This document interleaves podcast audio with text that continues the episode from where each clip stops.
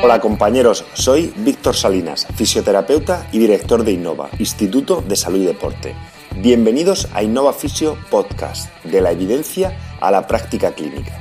Un espacio en el que compartiremos los resultados de los últimos estudios en fisioterapia del sistema musculoesquelético y entrevistas a referentes en nuestra profesión y profesiones afines. Todos tenemos unas agendas muy apretadas que nos impiden estar al día en nuestra profesión y por eso el objetivo de este podcast es hacer accesible al fisioterapeuta las últimas investigaciones de una manera sencilla, clara y con una evidente aplicación práctica. Estar al día en tu profesión está a tu alcance. ¡Comenzamos! Hola compañeros, Bienvenidos a un nuevo episodio de Innova Fisio Podcast. En el capítulo de hoy hablaremos sobre un artículo en el que evalúa el rango de movilidad articular y la fuerza excéntrica isométrica del hombro en tenistas adolescentes. Un artículo publicado por Johansen y colaboradores en Frontiers in Sports and Active eh, Living. Sabemos que el tenis es un deporte en el que Existen diversas características físicas que son importantes, tanto la condición aeróbica, anaeróbica, la capacidad de, sprint lineal, los cambios de dirección, la agilidad y eh, la potencia muscular para llegar a los máximos niveles de competición. Desde un punto de biomecánico, el, hombro juega un papel fundamental en el saque, puesto que realiza una rotación externa a los 170 grados de flexión de hombro y que va seguida de una rotación interna muy potente con un impacto en la pelota de unos 2400 newton eh, y 1,370 grados por segundo en hombres y en mujeres. Además, existe una correlación muy importante entre la potencia de saque y la fuerza de rotadores internos y externos, eh, dando por hecho la importancia de la conexión que existe tanto en la capacidad del hombro como un buen rendimiento deportivo. En adolescentes eh, tenistas eh, previamente se ha, correlacionado con un aumento de la fuerza de hombro, un decremento, un déficit de rotación en rotación interna y un aumento en rotación externa y por tanto un decremento en, el, rango movilidad articular en el brazo dominante en, general en, el brazo eh, eh, dominante y en paralelo al proceso de crecimiento. Son adaptaciones propias del deporte en sí. Sabemos que el tenis es un deporte que, que reporta generalmente entre 1,2 y 3,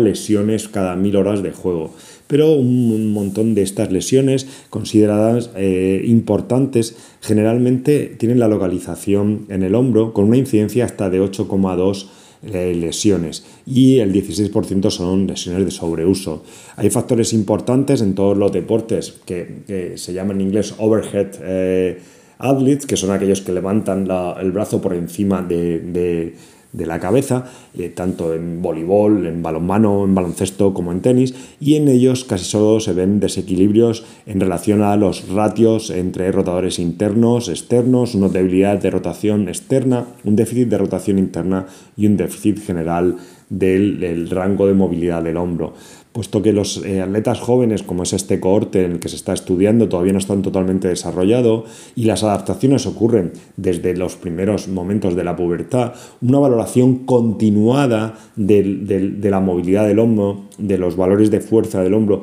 durante toda la pubertad, podría ser crucial como guía para la optimización de tenistas eh, en este caso y de cualquier deportista en el que utilice miembros superiores. El objetivo del presente estudio, por lo tanto, fue dar unos valores normativos generales en relación a la fuerza isométrica y excéntrica del hombro, así como unos ratios eh, de rotación externa e interna y de movilidad en adolescentes teniendo como hipótesis que iban a variar según la edad, según el, sexo, la dominancia, o sea, según el brazo dominante o no dominante y también el nivel de juego de estos eh, deportistas. Se evaluaron a 301 adolescentes, 176 chicos y 125 chicas de Suecia, tanto de nivel nacional como regional, con un mínimo de 8 horas de práctica eh, deportiva específica y con competición a nivel nacional e internacional. El protocolo de valoración de hombros se realizó con un dinamómetro eh, manual, que son test ya utilizados en toda la literatura por su fiabilidad y validez, y se midió tanto la fuerza de rotación interna y externa a 0 grados y a 90 grados de abducción. También se midió la eh, fuerza isométrica en, de ABD en el plano escapular y la fuerza excéntrica en la posición de 90 grados. Las medidas fueron realizadas en Newton por, eh, Newton por, por, kilo de peso corporal y después se midió también posteriormente eh, la valoración del rango de rotación interna en supino a 90 grados de eh, abducción mediante el uso de la aplicación Get My ROM de Balsalobre. Lo que resultados fundamentales del presente estudio, o el objetivo fundamental, fue eh, evaluar estos valores normativos. Los resultados, de una manera general, demostraron que tanto existían diferencias en adolescentes, tanto en relación a la edad como en el sexo, en relación a la fuerza isométrica y a la fuerza excéntrica, siendo los valores muy superiores en, en varones respecto a mujeres. Y de igual manera el brazo dominante en relación al nodo dominante existía una simetría evidente tanto entre estos brazos como entre los deportistas que tenían más nivel con los que tenían menos nivel. En relación a los ratios de fuerza, también eh, se evidenciaron eh, diferencias tanto en el ratio isométrico a 0 grados como en el, el ratio excéntrico isométrico a 90 grados existiendo siempre un mayor nivel de fuerza de rotadores externos y una disminución de fuerza de los rotadores internos.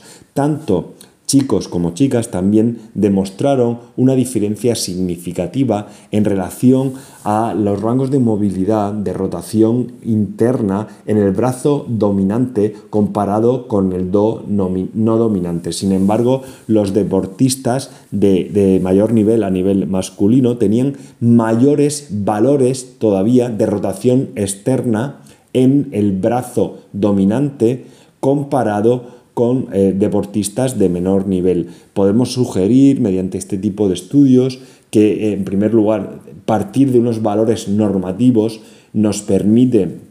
poder comparar nuestros deportistas con los cohortes eh, específicos y también analizar las adaptaciones propias que sufre cada deporte y ver cómo podemos compensar estos desequilibrios. De hecho, podemos observar que deportistas de más nivel tienen una simetría muy evidente entre el brazo dominante y el no dominante a nivel de fuerza, a nivel de fuerza de rotadores externos y un déficit general de rotación interna del brazo dominante, así como un déficit de movilidad general de todo el miembro superior dominante. Eh, los autores concluyen que el, factor más determinante obviamente son las diferencias que existen entre, entre, sexo, también entre edad y también el nivel de juego, como eh,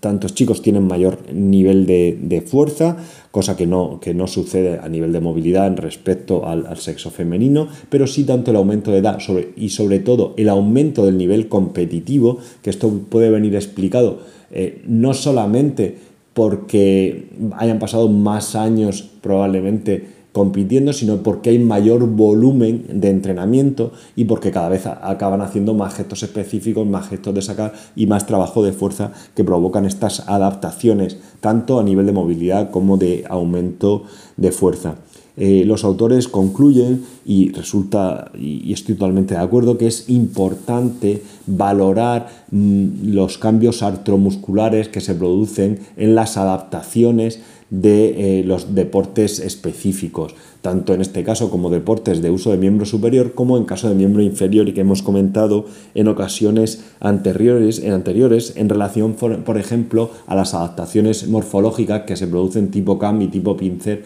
en la cadera. Es importante tener una visión general del deportista que tenemos pero sobre todo en las épocas de pubertad que se están produciendo estas adaptaciones y que probablemente podamos realizar eh, estrategias de implementación para que no se produzcan lesiones a medio y largo plazo.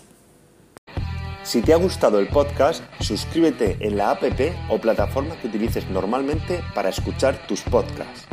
Te agradezco dejes una review, una valoración o un comentario con tu opinión. Cualquier crítica constructiva, sugerencia o idea para mejorar serán bienvenidas.